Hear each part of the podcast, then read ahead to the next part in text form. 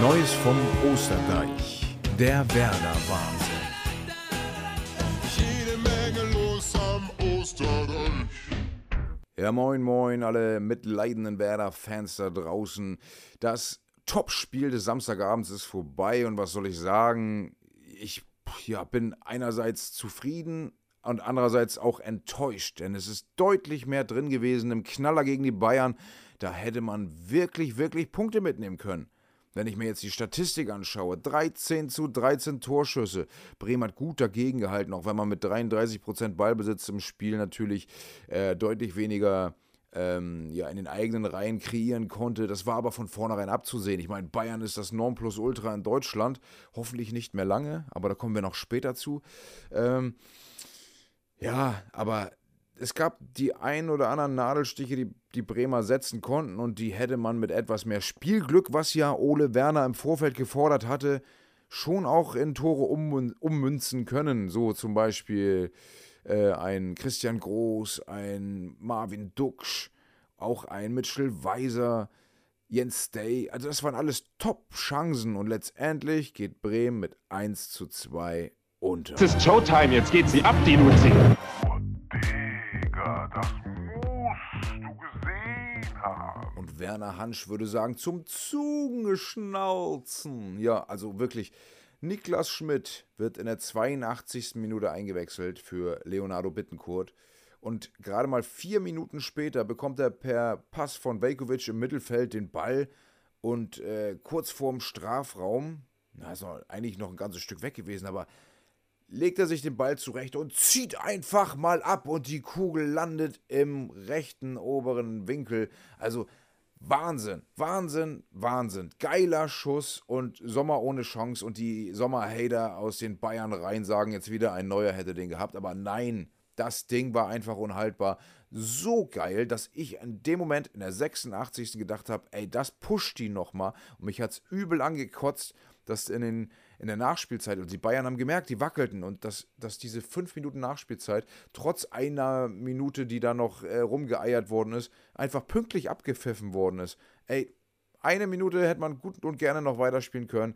Der Lucky Punch wäre möglich gewesen, ich glaube schon, aber es hat nicht sollen sein. Schade, man war in diesem Spiel nah dran, da mal wieder einen Punkt mitzunehmen. Jetzt hat man diesen üblen, ekligen Rekord.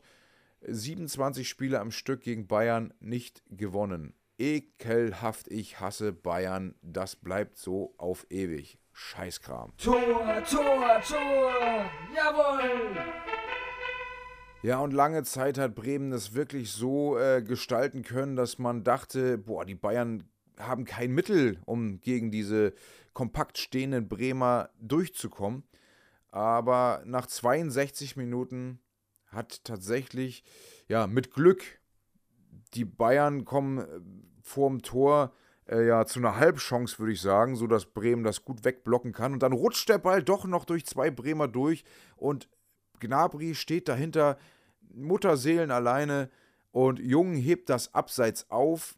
Gnabry schiebt den Ball äh, auf seinen anderen Fuß und schiebt den am Torwart vorbei und macht das 1-0, was in dem Fall für, aus Bremer Sicht sehr unglücklich war und für die Bayern zur rechten Zeit kam, denn ja, auch Bremen hatte hin und wieder Chancen. Also auch direkt davor, auch Duxch hatte eine Chance. Also ja, das war eigentlich drauf und dran, es ging in beide Richtungen und es wurde nochmal überprüft, aber wie gesagt, Anthony Jung hebt das leider auf, weil er zu tief steht und somit musste der Treffer in der 62. Minute zählen. Das war nicht schön herausgespielt, das war ein Wurstelding und der war drin.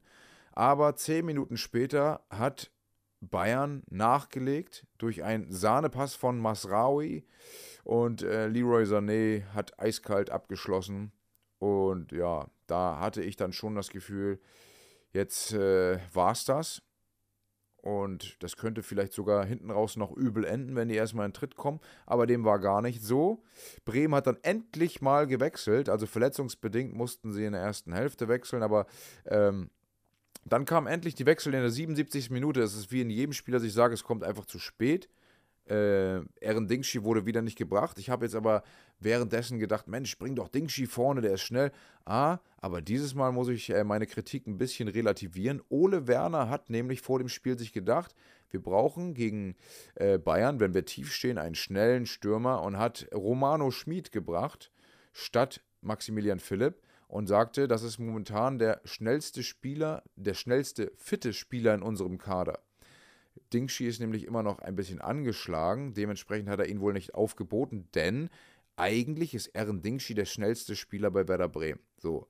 Und äh, ihn hätte ich gern gesehen, kann aber nachvollziehen, warum, wieso, weshalb er sich für Romano Schmid entschieden hat, der viel gelaufen ist, aber der auch äh, ja, viel äh, in Richtung unsichtbar unterwegs gewesen ist. Also deswegen hatte ich ihn zwischendurch gefordert. Ja, und alle, die, die reingekommen sind, haben dann auch nicht mehr wirklich äh, was bringen können. Außer eben in der 82. Minute der eingewechselte Niklas Schmidt.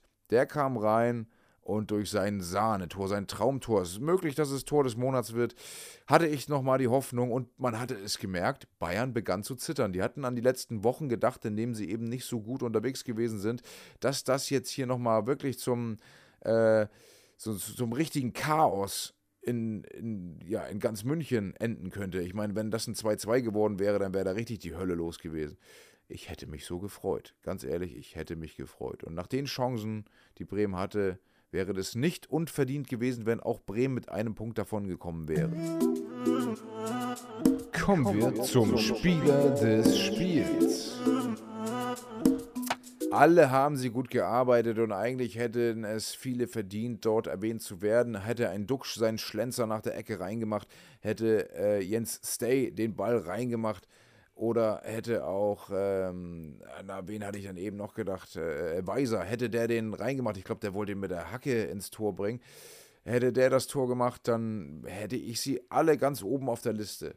Und trotz der kurzen Zeit, die er gespielt hat, sehe ich Niklas Schmidt als Spieler dieses Spiels, weil das einfach ein absolutes Traumtor gewesen ist und weil er meiner Meinung nach sich äh, dadurch auch mehr Spielzeit verdient hat.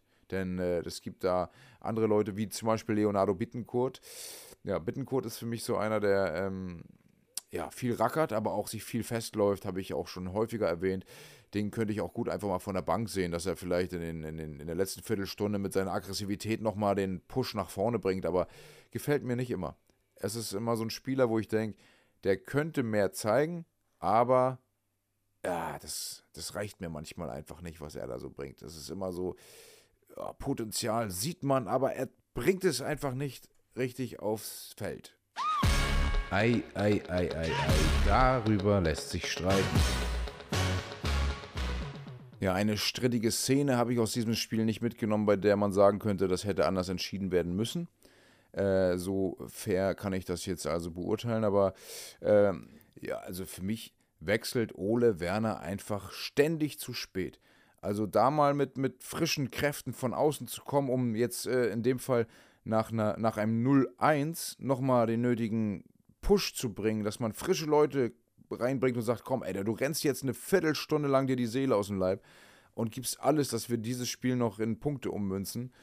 Ja, ich meine, ich kann auch total verstehen, dass er, dass er sagt, ja, ich vertraue meinen Spielern und die biegen das noch und so weiter, aber komm, Leute, wenn du von außen die Leute reinbringst, die sagen, ey, ich kann das viel besser als die Startelf, die müssen doch rennen wollen. Also ich meine, ich, ich bin selbst Fußballer und habe doch, hab doch zumindest diese Einstellung, dass ich sage, ich zeig's denen. Ne? Und Niklas Schmidt hat es doch bewiesen. Und das würden auch viel mehr Spieler, die früher reinkommen, da gehe ich von aus. Ich meine, wenn jetzt zum Beispiel ein Aaron Dingschi, den ich wirklich abfeier, den würde ich viel mehr bringen. Der eine Geschwindigkeit, die man in dem Kader sonst selten sieht. Romano Schmid ist zwar ähnlich schnell, aber hat eben nicht die Durchsetzungsfähigkeit. Der fummelt sich auch oft fest und ist eher Typ Flankengeber. Und Dingschi kann auch mal bis in den Strafraum reindribbeln und hat einen guten Abschluss.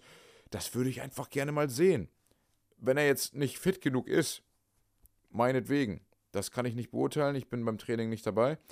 Aber äh, ansonsten wechselt er für mich, wie gesagt, grundsätzlich zu spät ähm, ja, ein Philipp, wenn, wenn die Bremen jetzt so viel von diesem Philipp hält, ich halte nicht viel von ihm, hat nicht viel gezeigt, ähm, dass, dass sie ihn sogar verpflichten wollen, langfristig, dann, dann, dann muss man ihn doch früher bringen als in der 77. Weil ja anscheinend diese Variante mit Romano Schmid da vorne lange nicht aufgegangen ist. Ähm, genauso wie Gruev. Groß hat ein großartiges Spiel gemacht, aber nach 77. Minute ihn erst zu erlösen, obwohl er, obwohl er da sich ähm, ja einen Wolf gelaufen hat, also ist mir alles immer viel zu spät. Also gerne adressiert an Ole Werner, nutzt doch einfach das Wechselkontingent von fünf möglichen Wechseln. Schneller, zügiger, häufiger und nicht erst, wenn sich jemand wie im Fall Amos Pieper verletzt. Machen wir doch mal einen gezielten Blick auf die Tabelle. Ja, um es positiv festzuhalten, Bremen hat es absolut in der eigenen Hand, in der Liga zu bleiben. Und das ist ja das Einzige, was wir Werderaner uns in dieser Saison wünschen, nachdem ja das, ja, sagen wir mal, das äh, Wunschziel Europa nach, der, nach dem Ende der Hinrunde in ganz weite Ferne gerückt ist. Obwohl die Mannschaften darüber überhaupt nicht weit weg sind. Ich meine, äh, Wolfsburg auf Platz 7 liegend ist in Anführungszeichen nur elf Punkte entfernt. Wenn man jetzt mal bedenkt, wie wenig Punkte Bremen in der Rückrunde geholt hat, dann ist das schon eine bittere Nummer, weil man ja gerade in dieser Saison wirklich auch die Chance gehabt hätte, mit ein bisschen mehr ja, äh, Effektivität und einer weniger schlechten Rückrunde. Ich meine, Bremen hat jetzt 14 Spiele, 14 Punkte in der Rückrunde. Ja, das ist gerade so, dass man den Klassenerhalt schaffen wird. Hoffe ich, denke ich, müsste so klappen. Aber es wäre nach der Hinrunde mehr möglich gewesen. Ja, ist in Ordnung. Wenn man die Klasse hält, ist es im Aufstiegsjahr absolut in Ordnung.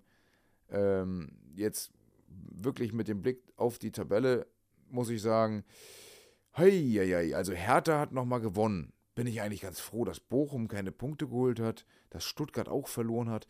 Denn im Worst-Case-Szenario, und das habe ich mit dem Tabellenrechner mal durchgespielt, und Bremen würde meinetwegen im nächsten Spiel gegen Leipzig wieder verlieren, dann uiuiuiui, hätte man wirklich zwei Knallerspiele am Ende gegen Union und Köln und äh, müsste da definitiv noch punkten. Jetzt kann es sogar so sein, von der Konstellation her, dass bei sieben Punkten Vorsprung auf dem Relegationsplatz und zumindest noch dem besseren Torverhältnis auf die, bis auf Hoffenheim, auf die anderen Mannschaften, ja, dass es theoretisch auch reichen könnte, wenn man gar keinen Punkt mehr holt, die Klasse direkt zu halten.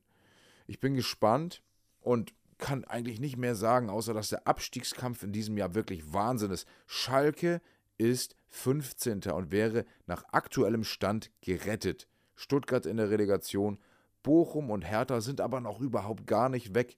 Und jetzt muss man mal sehen, dass Hertha, die ja alle schon weggeredet haben, ich auch, ich sehe sie auch immer noch abgestiegen, aber naja, sie haben den Achtungserfolg jetzt am Wochenende einfahren können.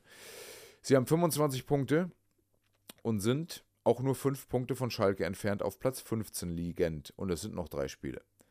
Und äh, nach Paul Dardais Rechnung, er sagt, wenn wir die nächsten drei Spiele alle gewinnen, dann äh, ja, schaffen wir mindestens die Relegation, wahrscheinlich sogar den direkten, äh, ja, also direkt den Klassenerhalt. Ich bin gespannt. Also aktuell glaube ich, dass Bochum und Hertha, so wie sie da stehen, gerade auch vom Lauf her am schlechtesten sind und absteigen werden.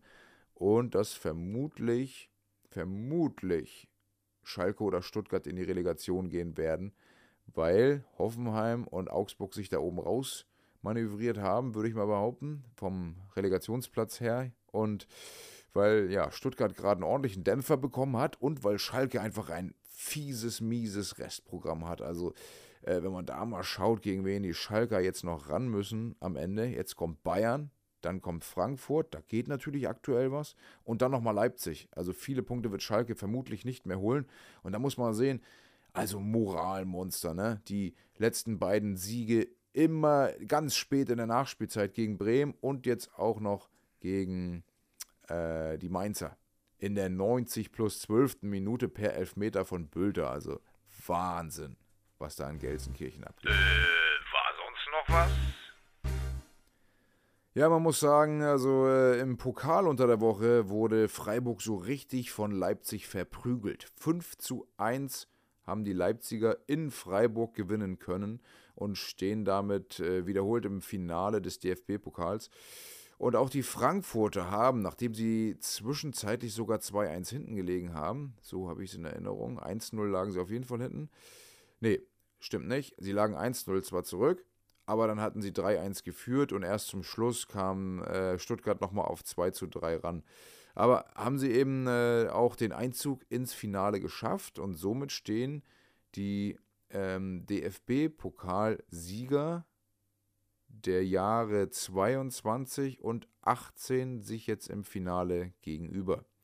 Leipzig jetzt also direkt wieder im Pokalfinale. Wäre natürlich, natürlich eine krasse Erfolgsgeschichte, wenn man jetzt wieder den Pokal holt.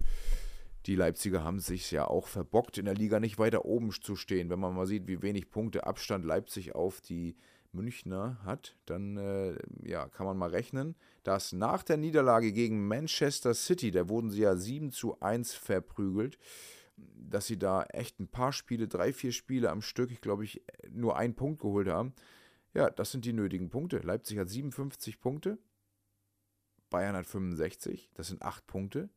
Und wenn man diese vier Spiele da mal betrachtet, da wäre mehr drin gewesen. Man wäre zumindest in Schlagdistanz, ähnlich wie Dortmund jetzt, und hätte da oben eine Rolle mitspielen können. Auf die gesamte Saison gesehen hätte man da mal ein bisschen mehr mitmachen können. Aber das hoffe ich mir in den nächsten Jahren, dass jetzt äh, auch das, das, ja, die Art und Weise, wie die Schiedsrichter mit den, mit den Bayern umgegangen sind in dieser Saison, das darf gerne in der nächsten Saison und zukünftig fortgeführt werden, dass eben nicht im Zweifel für Bayern gepfiffen wird. Das hat mir sehr gut gefallen, den Bayern selbstverständlich nicht, aber genau das macht doch auch den Fußball aus, dass nicht alles nur für diese eine Mannschaft gepfiffen wird. Hopp oder top, Bundesliga. Die Lage der Liga. Naja, Bayern ist äh, auf Platz 1 und thront dort oben. Ja, aber die Dortmunder, die heute Abend gewonnen haben, und zwar 6 zu 0 gegen Wolfsburg. Ich hatte ja gestern noch vermutet und dachte so, ja, Bayern schlägt Bremen gerade so 2-1 und wahrscheinlich verkackt Dortmund gegen Wolfsburg und die Meisterschaft ist entschieden. Aber nein, von wegen. Dortmund ist zu Hause wirklich eine Macht in dieser Saison. Und schon in der ersten Halbzeit gab es ein 3 zu 0 und in der zweiten Halbzeit haben sie einfach nochmal 3-0 gewonnen, sodass sie insgesamt die Wolfsburger mit 6 zu 0 vom Platz gefegt haben und eine klare Ansage Richtung München gemacht haben, wenn ihr stolpert, sind wir da. Und so muss es aussehen. Und äh, Stolperpotenzial sehe ich bei den Bayern noch im Spiel gegen Leipzig. Denn die Leipziger wollen ja auch in die Champions League einziehen und momentan stehen sie da, wo sie sein wollen, aber das ist noch nicht ganz klar. Jetzt muss Bayern gegen die ja, ums Überlebenden kämpfenden Schalker äh, ran und, und das wird auch nochmal ein Knallerspiel, weil Schalke alles reinwerfen wird. Da geht es nicht um Schönspielerei, da geht es um puren Kampf und wenn es einen Unentschieden gibt, Schalke wird bis zur 90 plus 12. Minute und darüber hinaus zur Not alles geben. Leipzig ebenso und am Ende kann Köln befreit aufspielen, denn die haben mit ihrem Sieg jetzt die Liga gehalten. Und äh, ja, da bin ich mal wirklich gespannt auf diesen Meisterkampf, der mich schon, äh, ja, also kriegt, kann man sagen. Die Dortmunder hingegen, die, die, Entschuldigung, die gut vorgelegt haben mit dem 6 zu 0, müssen noch gegen die Gladbacher ran, Wundertüte, und gegen Augsburg. Klingt auf dem Zettel leicht.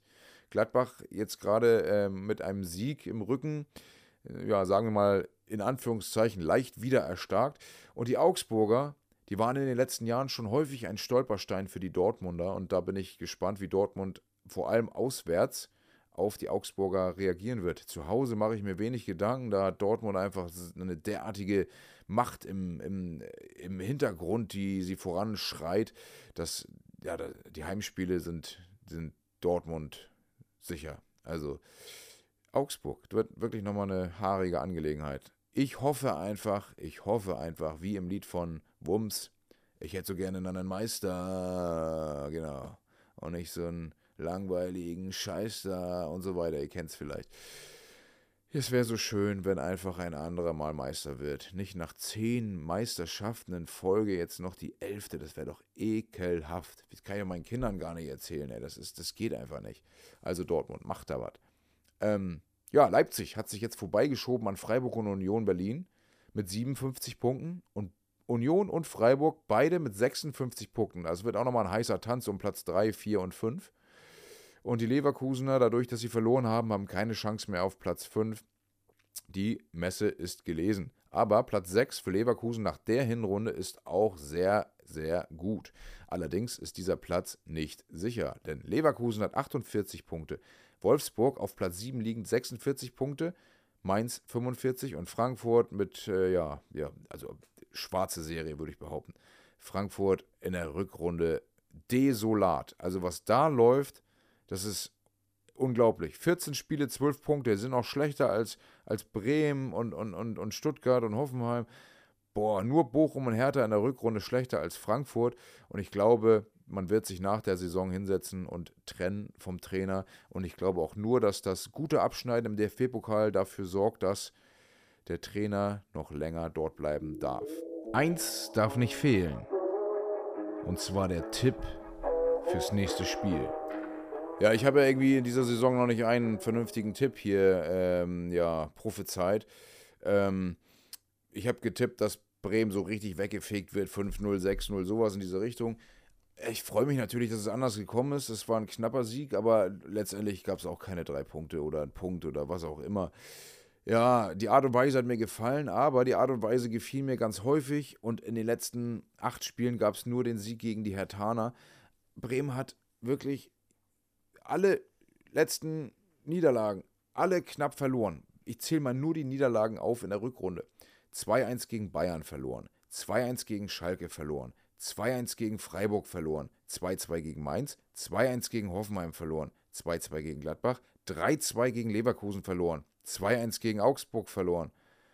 Boah, also das regt schon auf. Dann, ja, also die ganzen Spiele, da hätte man so viele Punkte mehr holen können und man war in fast allen Spielen mindestens gleichwertig. So muss ich das aus neutraler Sicht mal sagen. Mindestens gleichwertig. Da wäre immer viel mehr möglich gewesen. Ärgerlich, ärgerlich, ärgerlich. Jetzt geht es gegen Leipzig und ich glaube, da ist mal wieder nichts zu holen. Spannend wird die Personalie Niklas Füllkrug, denn der hat mal wieder nur zuschauen können und ich, ja, langsam bekomme ich die Vermutung, dass er wie das viele andere Spieler schon gemacht haben. Aber ich kann es mir eigentlich von seinem Charakter null vorstellen bei ihm. Dass er vielleicht ähm, lieber nicht riskiert, sich zu verletzen, um einen großen Verein zu einem großen Verein wechseln zu können. Aber eigentlich ist er der Typ, dass er sagt, scheiß drauf, ich spiele jetzt und wer mich haben will, der wird mich auch mit einer Verletzung nehmen. Ja, also man, es munkeln ja viele schon, äh, dass Füllkrug vielleicht zu Gladbach geht oder ja, einige ältere Ex-Spieler, sage ich mal, die äh, sagen, der wäre auch einer für die Bayern. Und jetzt wird sogar Duxch bei Dortmund ins Spiel gebracht, kann ich mir null vorstellen. Also Duxch und Dortmund, ja, die waren mal, die waren mal äh, in Anführungszeichen ein Paar. Duxch war ja mal Dortmunder in der Jugend hat es da nicht geschafft und ich glaube, er wäre nicht mehr als ein Backup und würde so ähnlich wie Modest zum Schluss mal reinkommen. Aber der, das, der, der, passt überhaupt nicht in die Mannschaft. Der hat ja nicht die Schnelligkeit, die die anderen vorne haben. Was soll denn Duxch da? Also ich freue mich, wenn's, wenn, wenn Dortmund ihn gebrauchen kann, wenn die ihn einsetzen können, wenn er da explodiert, aber ich kann es mir 0,0 vorstellen.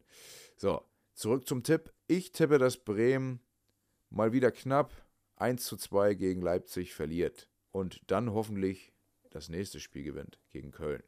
So, das war's von mir. Wir hören uns wieder, wenn es nächste Woche heißt Neues vom Osterdeich. Bis denn da.